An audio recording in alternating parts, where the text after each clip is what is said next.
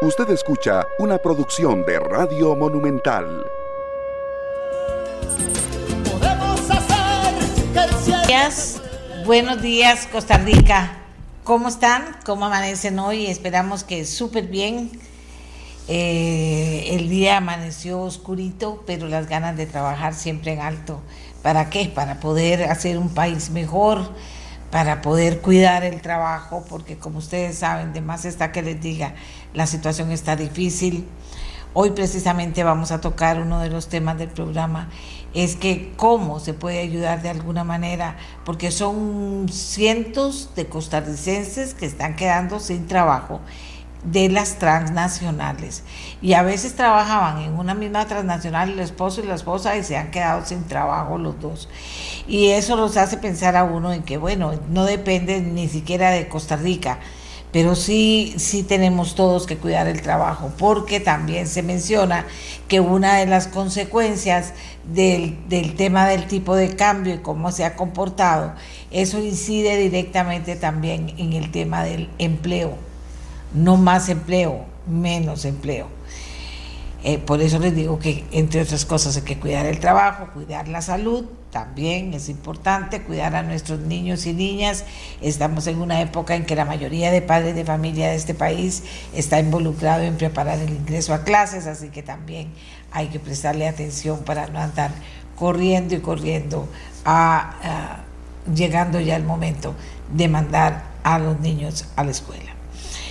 Bien, ¿qué, tenemos para hoy? Bueno, el Poder Judicial se va a referir, se va a referir el, Poder Judicial a lo que hablábamos ayer, ¿se acuerda? El índice de transparencia, el ranking de transparencia internacional sobre el tema de la corrupción y el mal lugar que estaría ocupando Costa Rica. Y se hablaba, entre otras cosas, del cumplimiento de una serie de compromisos que se han adquirido para poder eh, prevenir el tema de la corrupción, en este caso en el Poder Judicial, que nos solicitó poder conversar y contarles a ustedes los que ya ellos han hecho en ese tema. También tenemos en este programa un tema bien interesante que por lo menos 500 mil personas podrían mejorar su situación crediticia si se incorpora la información completa, es decir, el historial negativo y el historial positivo ante las entidades financieras. Y resulta que hoy en la Asamblea Legislativa se va a revisar el tema en la Comisión de Ciencia, Tecnología y Educación, reformar el proyecto de protección de datos en ese sentido. De acuerdo. ¿Qué otra cosa tenemos hoy también? Vamos a conocer al nuevo ministro de Trabajo, que ya asume sus funciones. En el caso de la nueva ministra de Ciencia y Tecnología, porque vio que efectivamente se dieron cambios en el gabinete, la nueva ministra de Ciencia y Tecnología, Paola Bogante, no se ha juramentado porque está en una misión en Israel pero es otro de los nuevos nombramientos que hizo el presidente de la República y que anunció en el día de ayer. También vamos a conversar, les decía, de con el nuevo ministro, porque me parece interesante ir conociendo cuando se va integrando el gabinete con nuevas personas y que usted sepa sobre el nombramiento de un ministro importante en el gabinete, cuál es el ministro de Trabajo, sin duda alguna. Y bien, y una noticia muy importante que tiene que ver con que la Presidencia de la República y el Banco Popular anunciaron un programa que ayuda a familias endeudadas. Este programa de unificación de deudas ayudará a 10 mil personas con un aporte de 100 mil millones de colones en su primera etapa durante el 2023. En cuatro años se pretende apoyar a 25 mil personas en total, cuyo aporte global se estima en 243 mil millones de colones. Y para eso hemos invitado, para eso hemos invitado al programa eh, a el gerente general del Banco Popular, al gerente general del Banco Popular, para que sea él quien nos eh, informe con detalle sobre esto. Pero vamos a hacer una primera pausa y venimos con esta buena noticia para muchos costarricenses. Como les decía, amigos y amigas, la Presidencia de la República y el Banco Popular anunciaron un programa que apoya a familias endeudadas. ¿De qué se trata? Bueno, le vamos a pedir al gerente general del Banco Popular, don Marvin Rodríguez, que nos dé el detalle porque le interesa a muchas personas. Don Marvin, muy buenos días. Gracias por traer una buena noticia al principio del programa. Buenos días, doña Amelia. ¿Me escucha? Sí, señor, perfectamente. un gusto saludarla y un gusto estar en su programa y sobre todo para dar muy buenas noticias eh, donde lo que estamos planteando con el apoyo y de, de, la, del gobierno de la República, de nuestro presidente, el señor don Rodrigo Chávez, este, y en una iniciativa que nace de él, en una invitación a, su despacho, a nuestra junta directiva y a mi persona, y nos plantea su preocupación que, que está alineada totalmente con nuestros objetivos eh, establecidos en el artículo 2 de la Ley Orgánica del Banco Popular y este, nos plantea la, preocupación de, que hay un nivel de sobreendeudamiento muy alto, eh, elemento que nosotros vivimos, y bueno, y nuestra junta directiva este, se alinea perfectamente y junto con la gerencia eh, y la presidencia y nos abocamos a buscar una solución para todas estas personas. Y, y definimos lo que es el nivel de sobreendeudamiento, pero un dato importante es que de nuestros análisis internos, llegamos a concluir que de todo el, del, sistema financiero registrado a nivel de la SUGEF, de las personas registradas a nivel de la SUGEF, más de 125 mil personas tienen un nivel de sobreendeudamiento definido bajo nuestros parámetros, que son personas que cuentan con un ingreso líquido menor al 25% del ingreso bruto ah, o poseen un ingreso líquido igual o inferior a 237 mil colones, que es un salario mínimo este, intangible o llamamos inembargable. Entonces, dentro de este proceso, el, el, elemento de recursos es muy importante. Estamos hablando de un requerimiento de, de más de 1.2 billones de colones para solventar la necesidad de estas 125 mil personas. Y en esa línea, pues nuestra junta directiva aprobó ya una línea, una línea, un programa especial de 100 mil millones de colones para el primer año, para el 2023, con el propósito de poder alcanzar, ayudar a por lo menos 10 mil personas este año y poder entonces también ir generando un fondo este, que esperamos que para el 2026 eh, esté alcanzando los 242 mil millones de colones y que dos años más estaríamos hablando de 342 mil millones de colones específicamente para estas personas que hemos determinado sobreendeudadas y que cumplen con nuestros eh, parámetros. Esto lo vamos a ir haciendo por niveles, inicialmente jefe de hogar, jefas o jefes de hogar este, con hijos que tengan un solo salario. Este, y eso es tremendamente importante. Y lo otro es que el historial crediticio, o sea, la persona puede estar en nivel 2, 3, eh, y eso no va a ser una limitante para que alcance esta, este financiamiento, pero sí debe tener un atraso no mayor a 30 días en su obligación. Y cuando hablamos del historial crediticio es porque en época de pandemia, pues muchas personas se quedaron sin trabajo o les disminuyeron este, su, su su, horario, ¿verdad?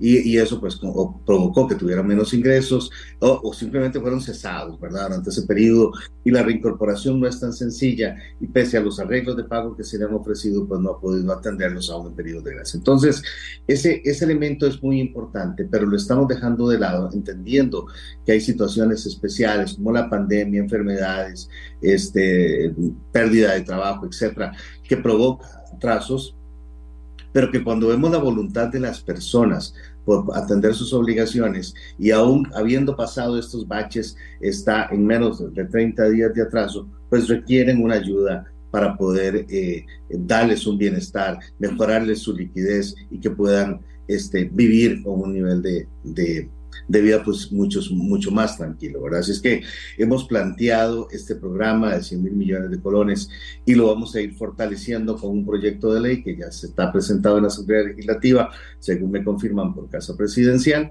el día de ayer y, este, y con ello pues queremos ir fortaleciendo los fondos especiales, que son fondos que tiene el Banco Popular para ayudar precisamente a las personas más necesitadas y que con este fortalecimiento a través de las fuentes, de las fuentes eh, patrimoniales del banco podemos ir inyectándole recursos para irlo fortaleciendo. Nos parece que la noticia es una noticia pues muy, muy buena para todas estas personas. Eh, esto lo hacen a través de, nuestra página www este. Ese es el acceso único para el programa porque ahí le vamos a pedir una serie de información para poder analizar e ir dándole la prioridad necesaria. Eh, dentro de esto, las características son 150, hasta el equivalente en colones a 150 mil dólares con garantía este, hipotecaria y 50 mil dólares con o sin fiador este, para lo que es temas de consumo, tarjetas de crédito, créditos personales, este, créditos que, que tengan en algunas líneas de empresas de línea blanca, etcétera. Y la idea es que puedan unificar sus deudas y mejorar este, significativamente su nivel de liquidez. De los ejemplos que tenemos por disminución de tasa de interés, este, porque le estamos dando desde tasa básica en el hipotecario más cuatro puntos y en el de consumo más ocho, pero lo vamos a ir calibrando dependiendo de la capacidad económica que tengan las personas. Así es que eh, la idea es que bajándole la tasa de interés y ampliándole el plazo hasta 30 años, podamos entonces calibrarlo y darle esa capacidad para que pueda atender sus obligaciones económicas. Realmente muy entusiasmados, creemos que podemos ayudar en una forma muy importante. Este año 10 mil personas, de aquí al 2024 esas 25 mil personas que hablábamos en la conferencia de prensa con el presidente y nuestra junta directiva apoyando al 100% esta iniciativa, ubicándola, dándole muy fuerte para que podamos eh, hacerlo con, con calidad, con excelencia. Y ya el día de ayer tenemos una importante cantidad de clientes que ya accesaron nuestra página y que ya están en este, en este proceso de análisis de parte nuestra. Así es que motivar a todas estas personas que tengan un nivel de sobreendeudamiento, que visiten nuestra página, que llenen el formulario y nosotros los vamos a calificar. Y vamos a ir gradualmente incorporando los núcleos de acuerdo a las necesidades. Pero para que no se queden con ese con ese deseo. Simplemente ingresen a la página, es muy sencillo y nosotros lo vamos a analizar. Lo otro importante es recordarle a la gente que el Banco Popular no los va a llamar para pedirles datos sensibles, ni números de cédula, ni PIN, ni, ni password, ni usuario, ni nada de esto. Así que guardemos muy bien la información, es información personal, sensible, no se le da a ninguna persona y así resguarda sus, sus recursos y los dejamos libres del acceso de, la, de las personas este, que andan haciendo daño y estafando o sacando recursos de las cuentas, ¿verdad? Así que estamos muy contentos, doña Amelia, con este programa. Esperamos que sea de mucha bendición para todas estas 10 mil personas y vamos a seguir trabajando muy fuertemente en esto. Esto es un programa dentro de muchos que tenemos ya con el tema de eh, responsabilidad social, pero aquí estamos nuevamente el Banco Popular siendo solución, poniéndonos del lado de la solución de nuestros clientes, así como lo hicimos en pandemia, como lo hemos hecho durante estos años este, 21, 22, poniéndonos eh, a la ayuda de nuestros clientes para darle mejores condiciones y dándole la oportunidad de salir adelante en épocas de crisis. Y nosotros sensibles a esa necesidad, sensibles a la a la preocupación del gobierno y, a, nuestra junta directiva 100% en el proceso de este, este financiamiento. Aquí me dice una persona, buenos días, todos y todas aportamos al Banco Popular un porcentaje con nuestros salarios. Me parece realmente excelente que el mismo retribuya ese porcentaje. Acá lo crítico e importante, dice esta persona, es que los recursos sean correctamente dirigidos. Y aquí otra persona nos dice que en gastos administrativos los bancos se dejan cantidades muy importantes del mismo dinero que prestan. Entonces, un poquito que se refiere a esos dos temas, don Marvin, ya para, para finalizar. Sí, señora, con mucho gusto. Yo creo que el Banco Popular eh, es un banco diferente, es un banco especial que se dedica a las personas. Y es una de las pruebas de esto es que nuestras condiciones de crédito son tan buenas que en el año 2022 fuimos la entidad que más creció en crédito Eh, y eso es bien importante. Crecimos el 8, el, un 8% en nuestro crecimiento real. Así es que estamos muy satisfechos porque ha sido en mejores condiciones para, porque bajamos tasas de interés y aumentamos plazos el año pasado para créditos en nuestra estructura normal y logramos colocar y mejorar las condiciones de tasas de interés y plazos y eso nos permitió crecer, dar más crédito para vivienda, dar más crédito para para lo que es consumo, para construcción de vivienda, apoyamos a las empresas, a la micro, pequeña y mediana empresa, y eso nos llena mucho de orgullo. Pero algo adicional, doña Amelia, con temas de gasto. Nosotros en el Banco Popular asumimos el costo de los abogados y el costo de los peritos a la hora de hacer los avalúos. Y eso hace que entonces eh, nosotros asumimos esa parte y le damos ese beneficio a todos nuestros clientes para que no tengan que incurrir en esos gastos. Eso pues también eso es un costo importante. Y lo otro es que, bueno, si efectivamente eh, eh, los, todos los trabajadores aportan el 1% a nuestro banco, no solo devolvemos esos recursos a una excelente tasa, hoy tasa básica pasiva más 160 puntos base, este, que es de las mejores del mercado, eh, y se lo hacemos mes a mes ahora a través de una modificación en la ley y ese dinero va a su fondo de pensiones en la operadora de pensiones que escogieron. Así es que eh, el, el, trabajo del Banco Popular es ser diferente, aportarle a los trabajadores y cumplir con ese artículo 2, ¿verdad? Que es el artículo de llevar bienestar a todos los trabajadores y trabajadoras del país, dándole acceso a crédito, acceso a inversiones, este, y poder dar y hacer diferencia en estas condiciones, sobre todo económicas que tenemos en el país actualmente. Recordar que esta tasa de interés que le estamos dando es una tasa fija, tasa básica más cuatro para crédito hipotecario, pero es fija por cinco, por, por cinco años. Es decir, que si la tasa sube, ese crédito va a tener su tasa de interés. Pero si la tasa baja, en la tasa básica pasiva baja, su crédito disminuye. Entonces estamos poniendo un techo y para consumo son tres años fijos.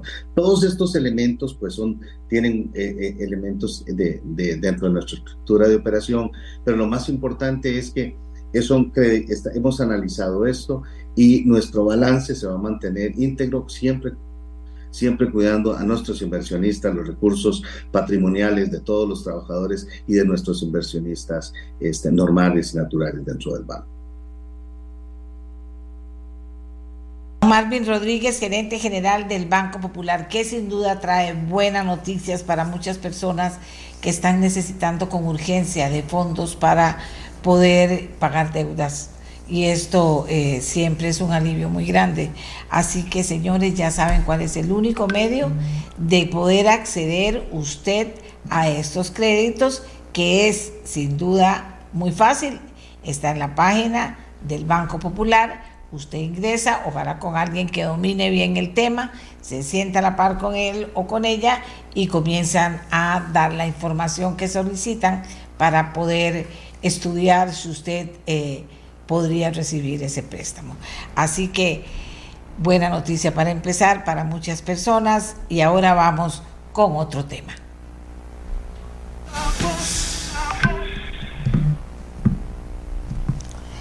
Bien.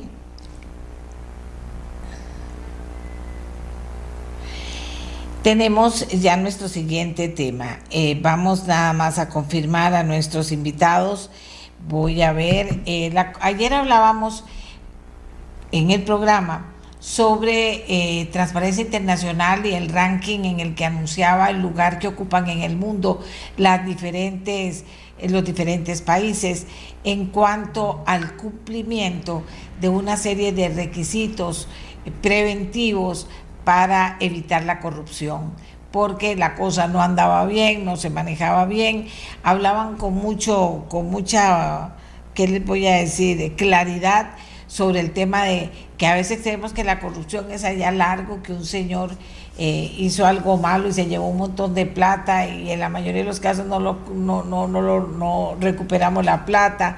No, no es tan fácil ni tan lineal.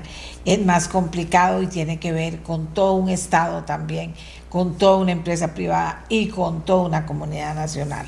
Bien, nos decía la Corte Suprema de Justicia que ellos querían explicar la política anticorrupción aprobada por la Corte Plena que tienen ellos. Es una política interna que tiene impacto en la gestión de riesgo de la corrupción en todas las áreas del Poder Judicial. jerarquía, judicatura, fiscalía, OIJ y defensa. En el Poder Judicial existe la Oficina de Cumplimiento en el marco del sistema de cumplimiento público. Y tenemos a dos invitadas, doña Patricia Solano, que es la presidenta de la Sala Tercera y coordinadora de la Comisión de Transparencia del Poder Judicial, y doña Kenia Alvarado, que es oficial de cumplimiento del Poder Judicial.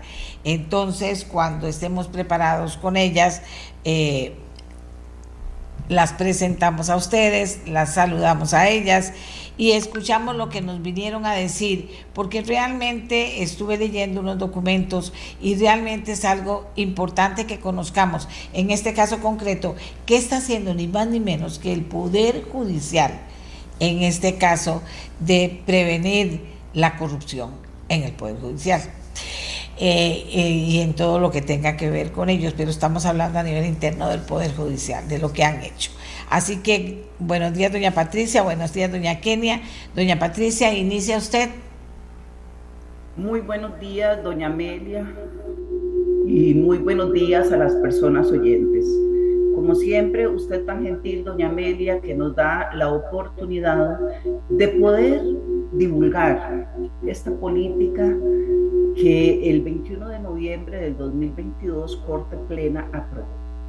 Y en esto, doña Amelia, tengo que compartirle que cuando se construye una política pública, a veces cuando se piensa que la construcción es sencilla, y para poder construir una política pública se deben seguir unos lineamientos que da el MISIT. Por eso la construcción, solo el libro donde viene la guía para poder implementar una política pública es muy complejo. Nosotros celebramos que Corte Plena haya acogido la construcción de la política y en esto es un avance porque en el tema al que usted hace referencia y la preocupación que se nos causa por haber descendido en el índice de transparencia en la percepción que se tiene, nosotros y yo puedo afirmar con toda certeza que esto no es se debe al poder judicial, porque más bien las acciones del poder judicial el año pasado en el índice de transparencia. Patricia, la voy, a, la voy a interrumpir un momento porque me está diciendo aquí mucha gente que se oye un pito muy fuerte, que casi no deja escuchar a, a, doña Patricia en este momento, para que revisemos de qué se trata y veamos si es que hay algún micrófono abierto o está pasando algo que no dejamos que se escuche bien a, a doña Patricia. Entonces creo que será el pito, ya lo apagué. Mis excusas. Dice que doña Patricia tiene un dispositivo encendido que está retroalimentando el lenguaje de la radio para ver si lo puede apagar y que quede más fácil que no se oiga esa interferencia. No sé si ya me escuchan bien, doña Amelia. Bien, ahora sí, estamos bien. Adelante. Tenía el radio encendido cerca y mis excusas porque a eso se debía la interferencia provocada. Le compartí a doña Amelia que el año pasado en el índice de transparencia de América Latina, Costa Rica ocupó el segundo lugar, desplazando a Chile por primera vez en la historia. Y eso se, se, debe en gran medida a las acciones que fueron tomadas por el Poder Judicial, que fueron valoradas a nivel de América Latina como acciones positivas y en su oportunidad nosotros quedamos en segundo lugar solo detrás de Uruguay. Entonces, en este tema de transparencia y de percepción, usted sabe que en comunicación política la percepción es tan importante como los hechos propios. Entonces, el poder nosotros evaluar, y como usted pudo haber leído, según escuché, de la política, tiene 11 ejes y todos van dirigidos a la prevención. El 91% de los ejes van dirigidos a la prevención y solo uno, un 9% van dirigidos a la reacción. Entonces lo que se pretende con esta política son medidas para prevenir el riesgo de corrupción dentro del Poder Judicial. Tiene un periodo de implementación de se piensa que es un poco pretencioso de ocho años porque va del 2022 al 2030. Y estos ejes de acción van dirigidos precisamente con ese sentido. En esto le tengo que señalar además que el Poder Judicial desde el año 2014 inició con acciones proactivas para poder combatir la corrupción interna, la, lo que pueda suceder, porque se dieron cuenta que en este que siempre yo llamo que nosotros somos como Estado y como ciudadanos bastante ingenuos y pensamos siempre en el Costa Rica pura vida. Pero en ese momento Corte Plena entra en cuenta que se sucedieron acciones en donde se dio frente a la cara que podía la penetración del crimen organizado en la, en la institución, que es por supuesto muy apetecida y que siempre se requiere en estos temas personas dentro y fuera de la institucionalidad pública. Por eso finalmente termina con la Comisión de Transparencia que ha venido realizando acciones activas. El 4 de marzo del 2021, en la sesión de Corte Plena, se aprobó un dictamen y un diagnóstico que hizo la institución de cara a esta temática. Con ocasión de ese informe que fue aprobado en forma unánime por Corte Plena, se crea la Oficina de Cumplimiento a partir del mes de abril del año 2019, que también es una oficina pionera. Le comparto que en América Latina solo Costa Rica tiene el Poder Judicial y a nivel mundial casi solo Costa Rica tiene una oficina de cumplimiento, que es someterse voluntariamente a la prevención de riesgos de de corrupción y de los riesgos que puede estar sometida la actividad judicial. Y a partir del mes de mayo se aprueba el reglamento para la prevención, identificación y gestión adecuada de los conflictos de interés, que tiene nueve meses para su capacitación a cargo de la Oficina de Cumplimiento, que es coordinada por la Comisión de Transparencia e inicia en marzo del año 2020. Entonces, a raíz, como segunda acción importante, realizada a través de la Oficina de Cumplimiento y de la Comisión de Transparencia, se construye la política de integridad. ¿Qué tiene esta la de integridad y anticorrupción? Esta política, figúrese que en su construcción fueron involucrados todos los operadores del sistema judicial, los diferentes estamentos, desde la jerarquía hasta los gremios participaron activamente en su construcción y por eso nosotros celebramos porque solo cuando se construye conjuntamente las personas se identifican con el producto. Y básicamente este producto tiene algo que es sumamente importante. Esto es un instrumento, no es otra cosa, es un modelo de gestión de riesgos de corrupción la institución entró en un tema de gobernanza, de cumplimiento normativo y de esta manera poder regular, porque en muchas ocasiones las personas piensan que tener un conflicto de interés es sinónimo de corrupción y no es así, doña Amelia. Lo que tiene malo el conflicto de interés es si usted no lo gestiona mediante el reglamento de conflictos de interés y esto es preventivo. A veces se confunde que el conflicto de interés debe presentarse dentro del trámite de un expediente judicial y eso no es así.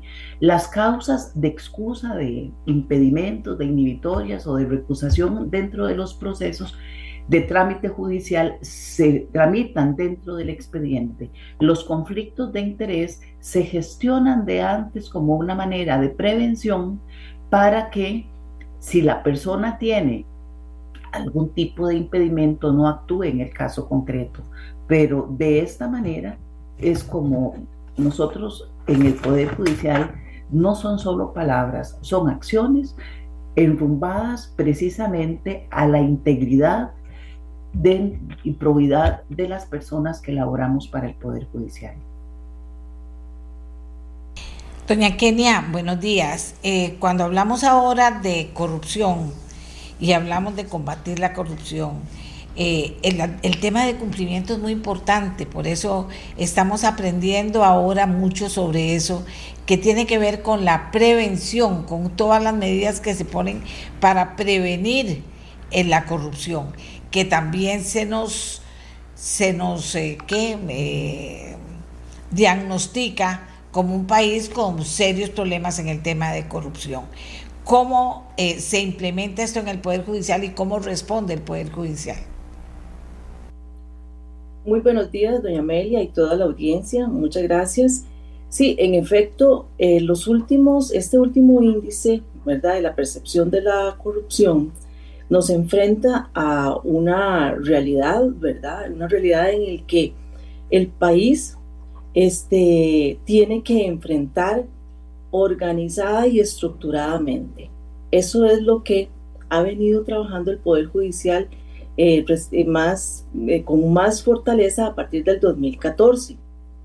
¿Qué es, lo que, ¿Qué es lo que se detecta para llegar a poder organizar a la institución a efectos de gestionar diligentemente el riesgo de corrupción? Bueno, primero la organización se mete ante un proceso de análisis, de autoanálisis, ¿verdad? Y autodiagnóstico eh, para detectar si efectivamente cuál es el origen de este riesgo, ¿verdad? Y cuáles están haciendo sus efectos. Hecho esto, que es lo que debieran hacer todas las instituciones del país, eh, se procede a determinar cuál es la vía o la mejor gestión que puede hacer de este riesgo. El Poder Judicial decide eh, trabajar con un modelo, un modelo que se está implementando a nivel internacional con mucho éxito, sobre todo en el sector privado, a raíz de la responsabilidad de personas jurídicas en la comisión de delitos, eh, con el modelo de cumplimiento normativo o compliance, como se conoce, este, también este modelo. ¿Qué es lo que hace eh, este sistema? Este sistema lo que viene es a articular todas las acciones encaminadas a prevenir la corrupción, desde gestionar riesgos específicos en procesos sensibles como el, por ejemplo, el de contratación administrativa, hasta toda la gama de capacitación y sensibilización que tiene que tener el funcionario, en este caso el funcionario judicial, para el cumplimiento de la ética, de la probidad y de la legalidad este, que exige el ejercicio del cargo. En efecto, esto es un modelo novedoso en el sector público este, no solo a nivel nacional, sino a nivel internacional, pero sí ha generado herramientas eficientes, ¿verdad?, para articular todas estas acciones a través eh, de la institución. La política que aprobó el Poder Judicial, que consta de 11 ejes y más de 80 acciones, tiene también un modelo para implementarla. Porque en esto, doña Amelia, eh, tenemos que ser claros. Dentro de los diagnósticos que, puede, que tiene la institución se determinó que el Poder Judicial, por ejemplo, tiene una serie de normas, de regulaciones, de protocolos, ¿verdad?, que este, gestionan la institución. El, el detalle de esto es cómo las organizaciones implementan efectivamente y hace eficiente este tipo de controles.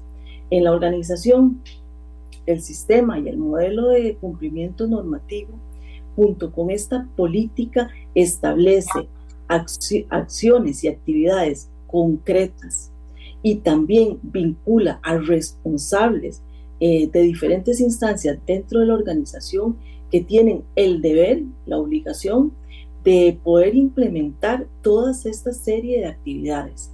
El sistema con el que contamos la institución tiene la capacidad de monitorear en tiempo real, en tiempo real y de dar seguimiento a la implementación de cada una de las actividades que tiene esta política. De esta forma podemos darle seguimiento y poder ir mejorando continuamente este proceso, ¿verdad?, de cara a este fenómeno. Entonces, sí, el cumplimiento normativo es un modelo, ¿verdad?, eh, que se ha demostrado eficiente para articular y gestionar especialmente este tipo de riesgos, ¿verdad? Tan específicos, tan complejos también en las organizaciones, pero que puedan eh, impregnar a todo, a todo el estamento de la organización. Vamos a ver, como les decíamos, esto es en todas las áreas del Poder Judicial, en la jerarquía, en la judicatura, en la fiscalía, en el OIJ y en la defensa pública, o sea, es en todas las áreas. Bien, eh, señora, eh, doña, eh, señora doña Patricia, dígame una cosa, ¿cómo reaccionan las personas se organizan especialmente, tiene que ser una colaboración que se note en cada una de las personas, se puede medir cómo se están implementando las medidas que sean para poder eh, eh, prevenir y finalmente si logran de alguna medida también medir qué impacto tienen. Doña Amelia, básicamente, dentro de los 11 estamentos o los 11 lineamientos que tiene esta política anticorrupción, la primera área es la ética y probidad aplicada a la gestión judicial. La segunda es la transparencia y rendición de cuentas. La tercera es gobernanza judicial y liderazgo con integridad. Esto pretende en una primera instancia y por eso es que le digo que esto tiene años para implementación, apenas estamos iniciando, de crear una cultura de probidad, de que las personas que laboramos para el Poder Judicial, y esto no es, esto en realidad es para todo servidor público, que logren entender que el comportamiento esperado y que no es otra cosa como nos debemos dirigir, está precisamente tiene ese eje primordial, que la probidad es el punto de partida. ¿Y qué es la probidad? No es más que otra cosa que actuar conforme las normas legales no lo ordenan. Recordemos que en tratándose de funcionarios públicos, nosotros podemos hacer lo que la ley nos permite.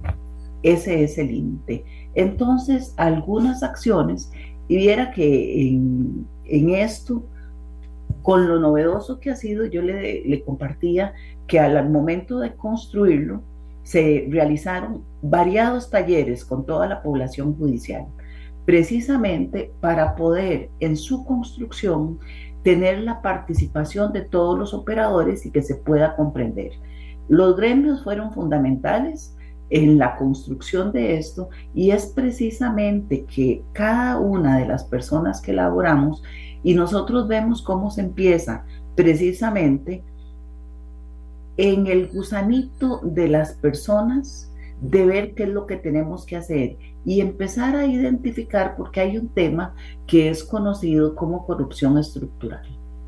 Y estas son acciones que generalmente se ven como normales, hacer un favor a alguna persona que es cliente asidua de un despacho y que esa familiaridad que se va generando por el contacto físico y la, y la repetición de acciones de generan empatías o generan y que de alguna manera puede ser que se le dé un trato preferencial.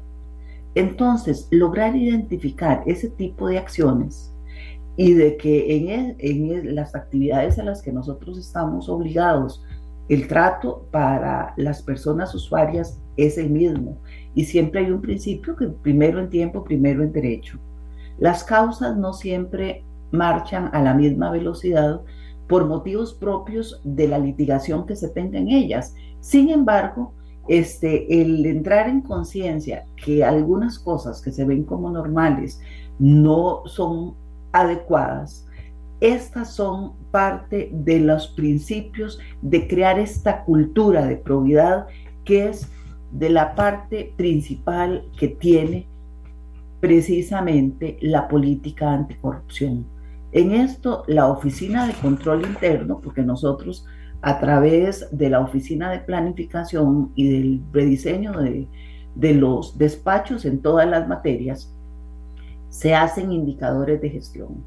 Entonces, dentro también de las, del plan anual operativo de cada oficina, y es uno de los ejes de la política anticorrupción, por eso es transversal y también está alineada con el plan estratégico institucional, se tienen que ir planteando precisamente los objetivos de cumplir porque el, la política anticorrupción es un instrumento, doña Amelia, es un instrumento que tiene una pretensión que es la identificación y la prevención de actos de corrupción interna.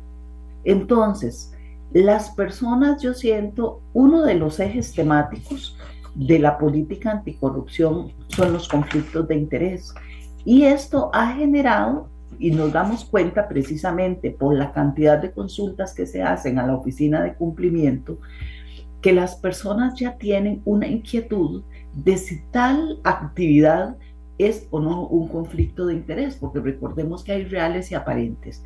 También nosotros tenemos un simulador de conflictos de interés en donde la persona cuando piensa que está frente a un conflicto de interés, en forma privada se introduce al simulador, presenta la pregunta que tiene y el simulador le da una respuesta. Esto no excluye a que en todos los casos tenga que hacer la gestión del conflicto de interés, pero al menos tiene una guía y una noción de lo que sucede. Entonces, el interés de la población judicial en el tema lo podemos ir midiendo también ante la variedad de consultas que se hacen en la oficina de cumplimiento. Pero este no es solo el único eje temático que tenemos, pero sí tenemos este, ese tipo de actividades en donde también uno de los ejes siempre primordiales es la gestión de la relación público-privada.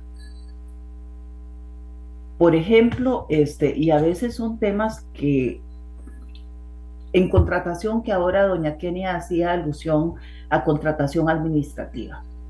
Pensemos este, que la misma forma a veces de construir un cartel de contratación puede tener especificaciones en donde se sabe que tal especificación lo puede tener un solo proveedor. Entonces, en donde se va realizando, es necesario que esa específica este, requerimiento sea necesario para la institución o que pueda ser más genérico para poder que más oferentes puedan participar en la contratación. Esos son temas de los que se vienen y se previenen precisamente porque a veces el poner una especificación puede ir dirigida. Y eso es precisamente lo que se trata de evitar con este tipo de políticas porque de alguna manera eso es un acto que no es adecuado.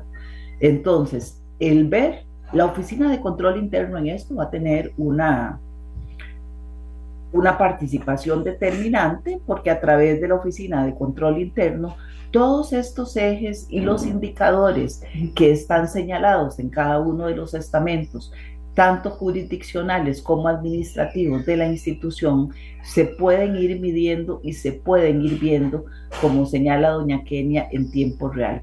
Esto incluso es parte y se van complementando con el observatorio judicial porque todas las acciones se van reflejando en el observatorio judicial. Y es que Viera se preocupa porque ayer analizábamos este eh, reciente reporte de transparencia internacional en el que salimos muy mm, con baja calificación pero que se hablaban de varios temas a la hora de exponerlos ante el mundo sobre los países más corruptos de América Latina. Los países que se consideran los más corruptos de América Latina son Nicaragua, Honduras y Venezuela, con los niveles más altos de percepción de la corrupción en el 2022. Y resulta que se han convertido, según asegura Transparencia Internacional, se han convertido en los últimos tiempos en un terreno fértil para las redes criminales y los abusos a los derechos humanos. Entonces estamos hablando de algo eh, mucho más elaborado en este momento que tiene que ver con redes criminales y lo que pueden hacer en un país eh, a través de la corrupción, que la corrupción termina minando un país en muchísimas áreas, por supuesto. Entonces, a la hora de hablar de cumplimiento, doña Kenia, por ejemplo, es tan importante decir, tenemos herramientas para prevenir y estas herramientas nos están dando tales resultados, que es lo que a uno le termina preocupando, que tengamos las herramientas, no se puedan alimentar de la forma correcta o usar de la mejor manera y finalmente sigan los números de corrupción eh, preocupando en Costa Rica, eh, preocupándole a quienes miden la corrupción en el mundo. Sí, así es como usted lo expone, doña Amelia. Es decir, eh, diferentes índices, índices vienen analizando y proyectando, por ejemplo, las consecuencias de la corrupción a nivel económico, a nivel de desarrollo social de los países, es decir, menos aulas para la educación, menos recursos para salud. Eso es un área en la que se tiene cuantificada cuál puede ser la consecuencia de la corrupción.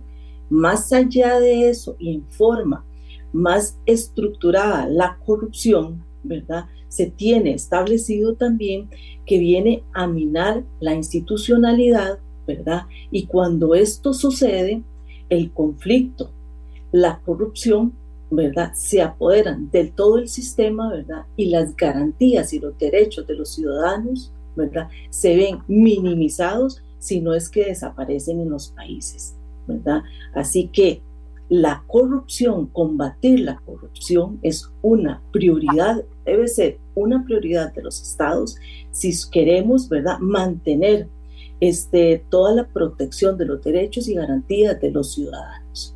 Ahora bien, eh, lo que usted eh, nos indica em, sobre las regulaciones que se tienen o cómo podemos enfrentar eh, este, este flagelo. En efecto, le puedo asegurar por el diagnóstico, por ejemplo, que se hizo en el Poder Judicial, que una de las conclusiones eh, que se llegó es que la institución contaba y cuenta con herramientas importantes y con regulaciones que podían hacer frente a este, a este fenómeno de la corrupción. ¿Qué sucede? Lo que sucede es que se requería, ¿verdad? Un sistema que pudiera implementar efectivamente todos esos instrumentos que se tiene. El sector público, doña Mary, es el sector más regulado en este país, ¿Por qué? Porque como decía doña Patricia, el funcionario público puede hacer solo lo que la ley le permite. Esto quiere decir que las instituciones cuentan con regulaciones, ¿verdad? De control interno, este, de riesgos, eh, con regulaciones en materia de probidad, eh, protocolos, manuales, todo está regulado. ¿Cuál es la debilidad que se presenta? Pues bien, la debilidad que se presenta es cómo hacer eficiente, cómo hacer efectivo, cómo llegar a establecer este, en el funcionario público que se debe apegar a todos estos instrumentos que regulan el ejercicio de la función. Es decir, cómo generar esta cultura de legalidad y al mismo tiempo las instituciones estamos en la obligación de generar también herramientas que puedan medir y gestionar los riesgos en forma eficiente, específicamente el riesgo de corrupción. Esta política que elabora el Poder Judicial eh, contiene además el plan de acción que ya mencionó doña Patricia, que nuestra eh, o el propósito es tenerlo implementado en el 2030, pero es un plan de acción que en concreto viene a generar acciones y actividades de muchos responsables y de muchas oficinas de la institución que eh, vengan a asegurar y a garantizar que se va a implementar todas estas herramientas, todas las regulaciones y que vamos a poder tener la capacidad de medir el nivel de implementación que, van a tener estos instrumentos. Eh, a nivel país, ¿verdad?